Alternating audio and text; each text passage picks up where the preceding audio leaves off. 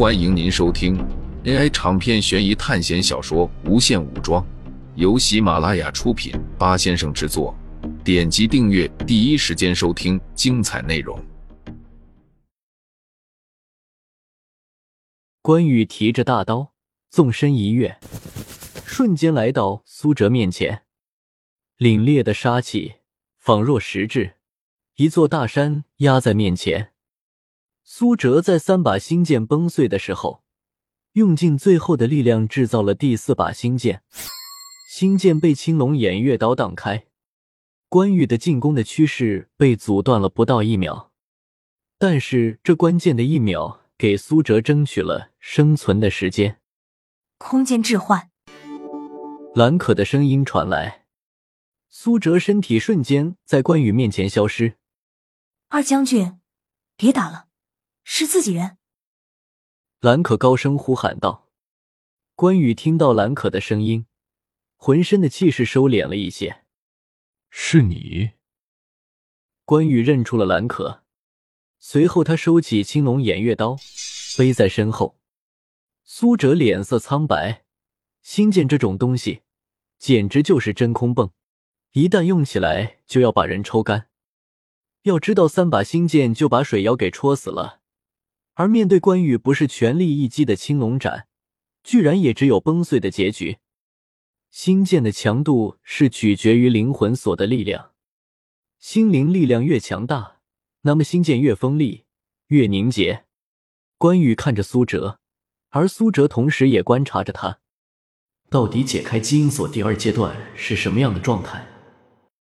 苏哲在仔细感受关羽散发的气场。或许可以从其中知道怎么进入基因锁二阶。这位兄弟是关羽，魁梧的身体沾满鲜血，一把美髯也凌乱不已。我叫苏哲，来自代方城。将军真是力拔山河，气盖世。苏哲客套的说道：“某家实力平平，如果遇到我三弟，那才是楚霸王在世。”关羽走到哪里都不忘夸下自己的三弟。苏哲趁着这个间隙休息，而兰可和关羽正在商量：为什么二将军你会出现在这里？你不是和主公在北门攻打吗？我们这里是南门啊！兰可疑惑的问道。关羽听到兰可的话之后，眼神环视着周围，说道：“我正在战斗的时候，突然天色变暗，周围刮起了大风。”然后灰尘四起，周围的人都不见了。然后我看见空中站着一个人，想要走近看看，之后就到了满是迷雾的地方。之后从迷雾中冲出来许多黄金兵，我一路杀来，遇到了你们。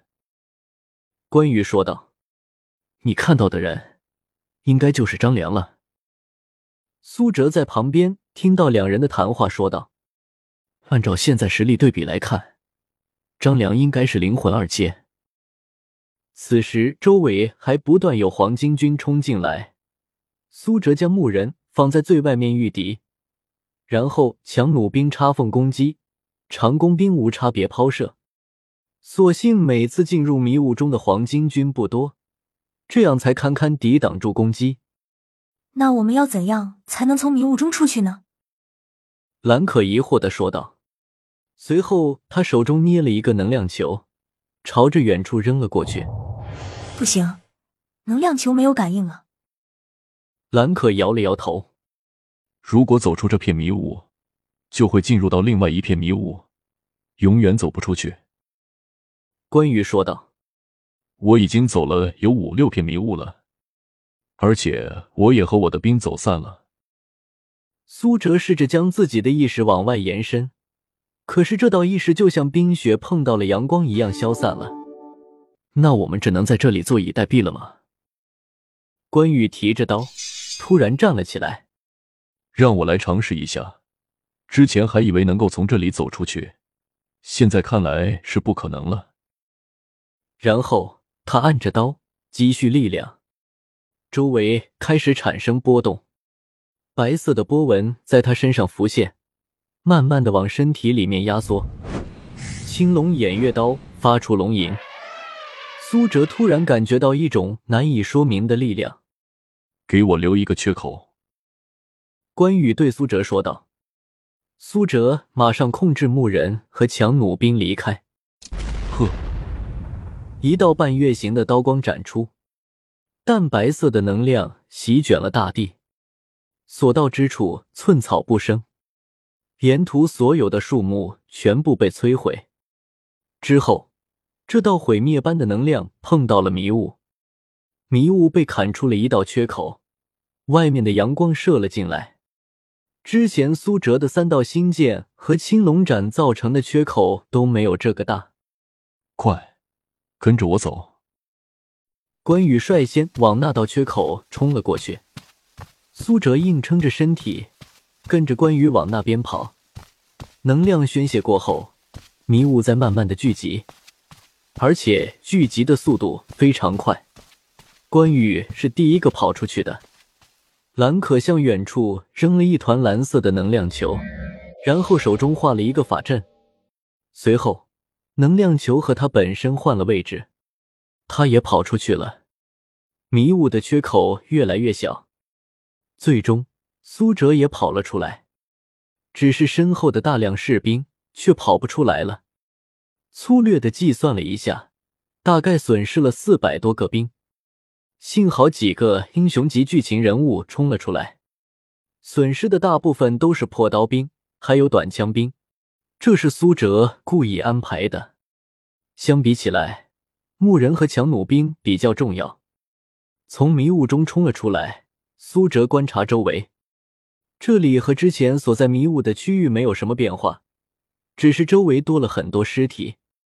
这里发生了什么？苏哲看着周围的尸体，全部都是黄巾军，他们已经死了很久了。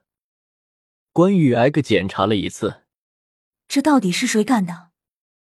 兰可看着周围密密麻麻的尸体，这完全不是他们在迷雾中斩杀的，恐怕是他们自己人干的吧？为了布置这个浓雾迷阵，你们有没有印象？每次我们斩杀了一批黄金兵。又会冒出来很多黄金军，他们的模样都差不多，就是地上这些人的样子。苏哲记住了其中几个人的面孔，他在地上找到了几具长得很像的尸体。如果我想的没错的话，这次迷阵中的黄金军就是这些尸体。如果我们不从迷阵里面出来，恐怕我们将会一直被这些尸体攻击。他们本来就已经死了。然后再次站起来和我们战斗。”苏哲说道。“这些尸体很多都是被放空了血，鲜血顺着雪地往下流，洁白的雪地被染成了红色。我现在要去找我的大哥和三弟，你们要去哪里？”关羽对苏哲说道。苏哲此时当然要跟着关羽走，因为他现在身体很虚弱，没有巅峰的战斗能力。要是遇到张良，肯定就死定了。再者，他现在手上的兵力也减少很多，如果能和大部队会合，再怎么说也要安全许多。一行人观察了地形，朝着北门的方向赶去。一路上，死尸不断的出现，走出了很远，居然还能发现死尸。这到底死了多少人？连贺昭这种混迹在军队中的人。都忍不住说道：“主公，还记得我以前给你说过的事吗？”苏哲听到贺昭的话，回忆起来：“你说的是镇压五兄之地吗？”苏哲说道：“在极北之地，就镇压了一处兄弟，封印着凶兽。”贺昭说道：“那极北之地的封印之地在哪里？”苏哲问道。我听说是在最大的雪山周围。贺昭说道：“最大的雪山吗？难道是？”苏哲抬起头，向着来时的方向看去，那座雪山就是这里最大的雪山了。我们这么大的动静，凶兽不会出来吗？兰可问道。他也是第一次听说关于凶兽的事情。某家也是知道一些的，而且我逃亡的时候也遇到不少妖兽。走在前面的关羽说道：“哦，能否请二将军讲解一下？”苏哲问道。因为苏哲能正面接下关羽的青龙斩，所以关羽对苏哲印象还不错。这些封印的凶兽，其实不是真正意义上的凶兽，相反，他们是神兽。